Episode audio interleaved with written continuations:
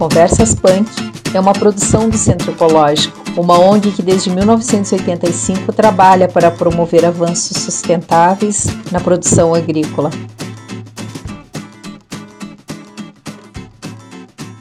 Faz algum tempo, plantas espontâneas e mais resistentes às mudanças climáticas estão deixando de ser vistas como problema para se tornar uma solução. No litoral norte do Rio Grande do Sul, este movimento, que já era conhecido desde o início dos anos 2000, ganhou ainda mais força a partir de 2019, com a realização de cursos e oficinas punk. O assunto também ganhou a atenção do agrônomo Laércio Meirelles, autor dos livros Vozes da Agricultura Ecológica 1 e 2. É um assunto muito contemporâneo, muito vanguarda, é, as punks não é nem século XX, 20, nem século XXI. As punks nos, nos é, pavimentam o caminho para as décadas seguintes. Um planeta com fome, um planeta com subnutrição, é, um problema sério de alimentação, e aí, de repente, a gente descobre que podemos fazer salada de picão, broto de samambaia, é, bolinho com língua de vaca. Mas afinal, o que é punk?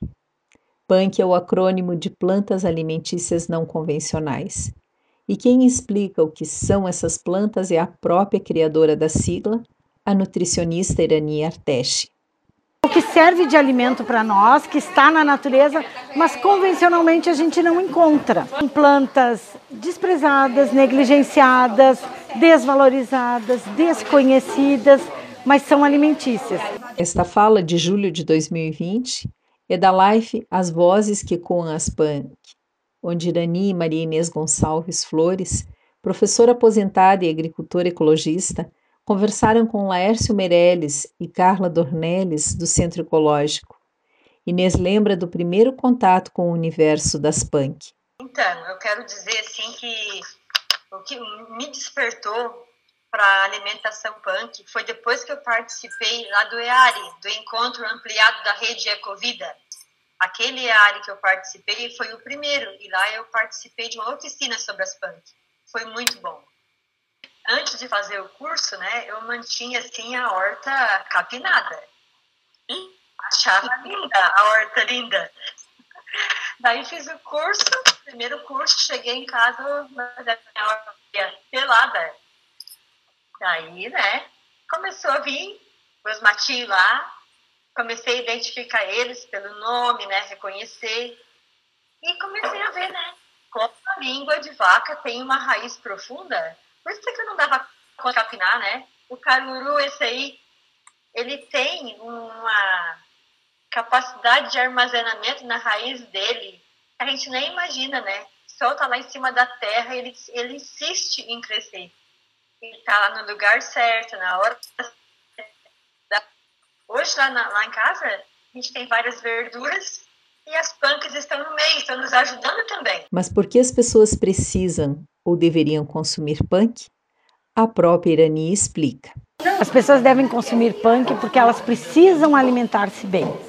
E não tem como alimentar-se bem com esta monotonia que existe, com este regramento de alimentação que só atende a indústria alimentícia.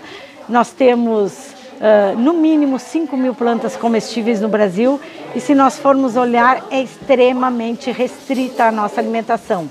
De verdes, eu diria que é alface, rúcula, couve, espinafre e brócolis. E não sai muito disso. Uma ou outra pessoa consome alguma coisinha a mais. Mas normalmente é muita restrição. E as punk elas ampliam, elas nos trazem nutrientes que muitas vezes a gente nem sabe que necessitaria, né? A gente se desconectou muito, muito, muito da alimentação. Se a gente imaginar que depois de respirar, nos alimentarmos é o que a gente mais faz a vida toda, é, isso tinha que ser mais, nós tínhamos que ter mais autonomia. Nós tínhamos que ter um conhecimento nato a respeito disto. E nós não temos. Se fechar, se fecharem, eu digo nos centros urbanos, né, onde vive a maior parte da população, se fecharem os supermercados, as feiras, os armazéns, as pessoas não têm o que comer? E, e como é que se criou isso? Né? Como é que a gente foi sendo embretado desta forma que todo conhecimento milenar de alimentação ele foi perdido. E hoje o que se conhece é aquilo que vem embalado e para boa parte das, da, da população com rótulo com instruções. Senão as pessoas se perdem. Né? Então, as punk, elas são um, um retrocesso fundamental para que a gente possa avançar. Porque o nosso modelo de alimentação, ele está intimamente ligado à indústria e ao agronegócio e, consequentemente, ao dinheiro. Mas a alimentação não precisa estar conectada a esta questão financeira, a esta monetarização. Os agricultores, boa parte deles são privilegiados nesse sentido, porque eles têm a produção de alimentos ali, na porta deles. Mas eu vou te dizer que boa parte deles também desconhece o potencial. É, é, quem dita o alimento hoje é o agronegócio e é a indústria alimentícia. E isto é lamentável. Então as PANC elas vêm para dar uma uma arejada nisso, né? Elas vêm colocar um fermento nisso, elas vêm uh, revolucionar isto. E aí precisa-se romper com conceitos, né? Com paradigmas. E a nutricionista Diandra Valentim complementa. Essas plantas são ricas, como a Irani falou, né, em vitaminas minerais, muito mais do que as plantas convencionais. Então acho que a gente tem que quebrar um pouquinho essa crença de que os convencionais são melhores do que essas outras plantas não tão convencionais. Abrir o leque e começar a provar novos sabores, né, para a gente também enriquecer nutricionalmente. Para experimentar estes novos sabores, é preciso reconhecer. Por isso, nesta live, Laércio perguntou algo que preocupa muita gente, que é o reconhecimento das espécies comestíveis. Tá, Irani, esse assunto de. Eu sei que você é nutricionista, não é botânica, mas também sei que você entende de punk. Como é que a gente trata esse assunto da identificação?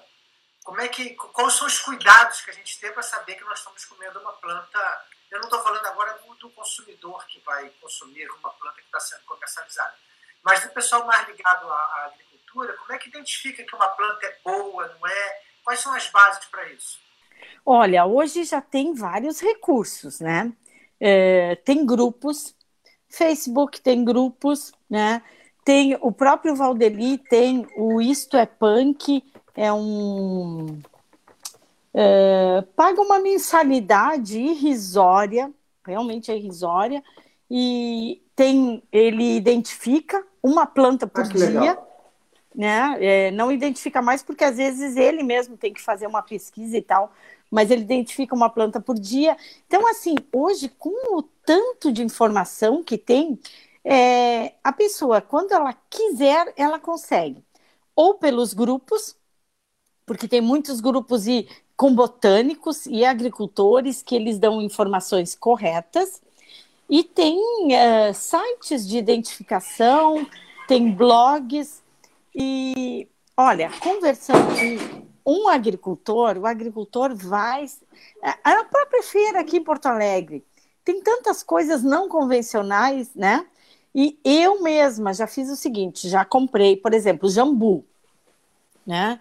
Eu comprei o jambu de um agricultor. Eu trouxe para casa e eu enraizei o jambu. E aí eu tenho o meu próprio jambu. Então, as punk, como não existe punk híbrida, né? Não existe enxertia de, de punk, é, a gente consegue cultivar as nossas próprias punk. É, Calcula-se que 10% das plantas do mundo, né, dos vegetais do mundo, sejam alimentícios. Então, imagina. E aí, conversando com o agricultor, é, identificando, se possível, pega a semente, se possível, enraiza, e aí a gente vai acostumando o olho sabe? Não é no primeiro dia. É, eu cheguei num lugar e uma pessoa trouxe capuchinha. Aí eu olhei e disse, gente, isso aqui não é capuchinha. Porque as plantas têm muito de, muitos detalhes. Tem brilho, não tem brilho. Opaca, quantas nervuras e tal, mas a gente vai acostumando o nosso olhar. É a mesma coisa que rótulo. Tem pessoas que chegam no supermercado e olham os rótulos. Uma vez não tinha validade nas embalagens, hoje tem validade. Então, a gente vai se acostumando, a gente vai se doutrinando, a gente vai se treinando a, a fazer essa identificação. Assim, acostumando o olhar, o paladar, as punks podem trazer mais saúde para a alimentação, mais vida para hortas e apartamentos, porque, ao contrário do que se pensava delas durante tanto tempo, as punks são ervas, sim, mas muito boazinhas. Versas Punk é uma produção do Centro Ecológico, uma ONG que desde 1985 trabalha para promover avanços sustentáveis na produção agrícola com a adoção de tecnologias orientadas pela filosofia da preservação ambiental e da justiça social. Para entrar em contato, escreva para litoral@centroecológico.org.br ou acesse conteúdos pelo YouTube, Instagram, Facebook e Twitter. Acesse também o site centroecológico.org.br, onde é possível baixar gratuitamente revistas, manuais e cartilhas. Até lá!